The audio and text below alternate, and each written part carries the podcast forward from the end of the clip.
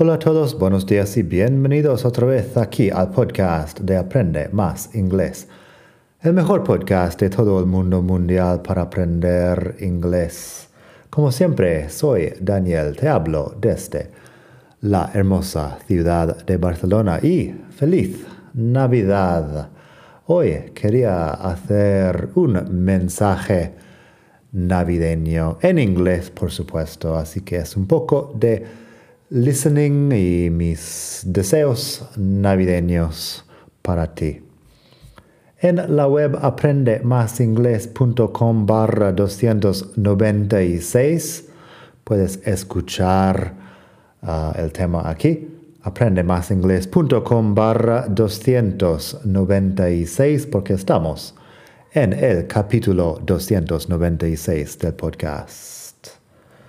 En fin, hoy es Navidad, el día que estoy grabando eso, y se acerca el final del año 2023. Este año, como otros, pensaba hacer un mensaje navideño para los que siguen mis lecciones de inglés no hablo mucho de mi vida personal aquí en el podcast porque con las lecciones de gramática, vocabulario, pronunciación, phrasal verbs, etc., no tengo tiempo para tanto. Pero hay una persona real detrás de todo eso, el profe Daniel trabajando en el salón de su piso en Barcelona o en cafeterías en varias ciudades de España y el resto del mundo.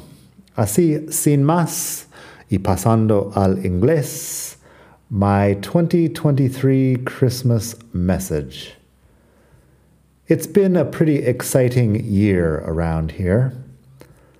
Last Christmas, I was in India getting married. My beautiful wife and I had a wedding at a Hindu temple in her town in the south of India, and then we spent our honeymoon and New Year's Eve in the Kerala backwaters. It was a great experience. A few days later, we returned to Spain and I got back to work helping people who want to learn English. This year, I made a new podcast every Monday, all year long. So this is the 52nd podcast of 2023. In this time, the Aprende Más Inglés podcast has had more than 1.2 million listens from people around the world. Thanks! I also made about 35 new videos over on my YouTube channel. That is youtube.com slash Daniel Welsch.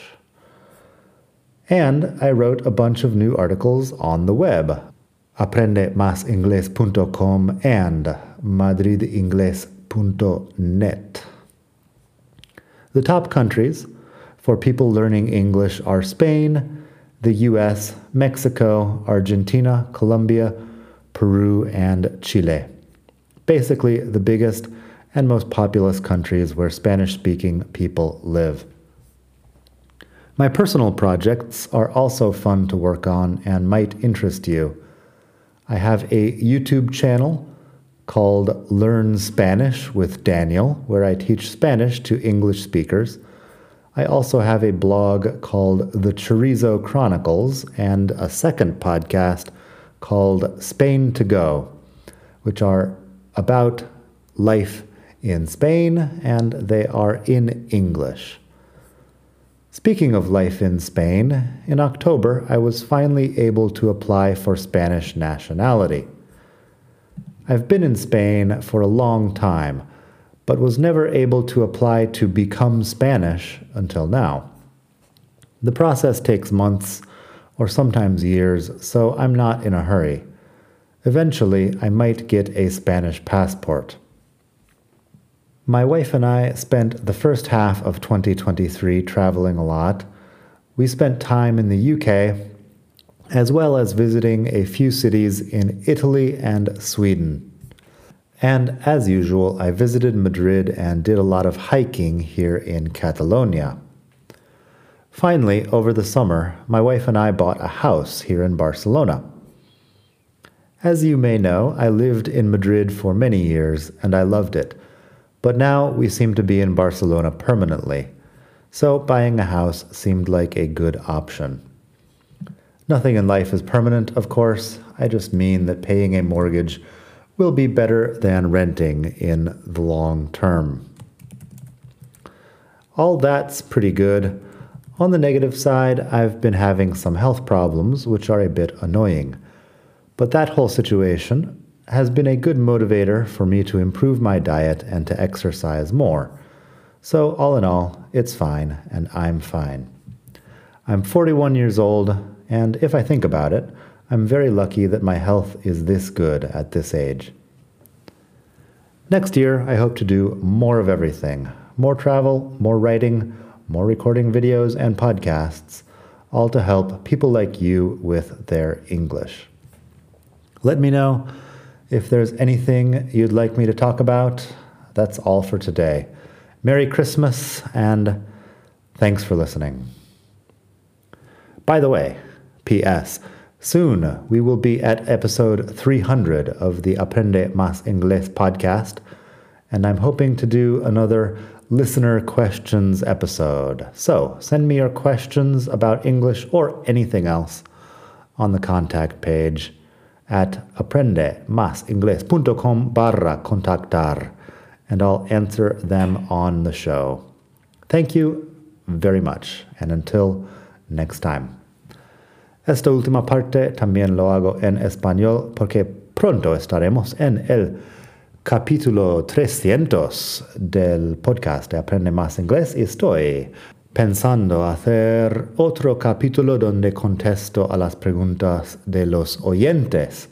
Así que hazme tus preguntas, hazme llegar tus preguntas en la página web aprendemasingles.com barra contactar o bien si estás recibiendo mis correos electrónicos ya tienes mi dirección y me puedes hacer llegar tu pregunta ahí. Preguntas sobre el inglés o cualquier tema. Estoy encantado de saber de ti. Eso dentro de un par de semanas. Por hoy nada más. Espero que pases un muy feliz Navidad desde la hermosa ciudad de Barcelona. Hasta la próxima. Bye.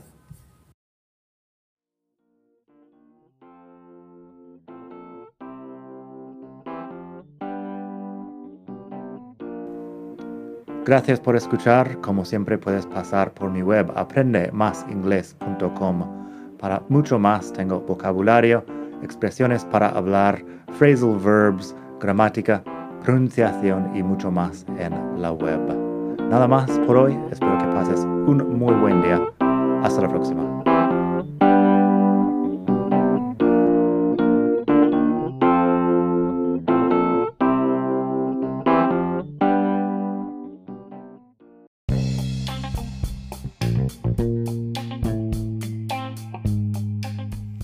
Hola de nuevo. Antes de terminar, quería pedirte un pequeño favor. Si te gusta este podcast, puedes suscribirte en Apple Podcasts o bien en Spotify. Hay también la posibilidad de hacer una reseña ahí en Apple si estás escuchando eso en el iPhone. Y estas cosas ayudan mucho a dar visibilidad al podcast. Si quieres ver más sitios donde escuchar, los tienes en madridingles.net barra podcast. Eso te lleva a la página donde ves todas las aplicaciones que puedes usar para escuchar. Y también tengo un canal en YouTube que lo puedes ver en madridingles.net barra YouTube. Eso te llevará directamente al canal donde puedes suscribirte y ver todos los vídeos que hago sobre muchos temas. Nada más por hoy, espero que pases un muy buen día, aprende mucho y hasta la próxima. Bye.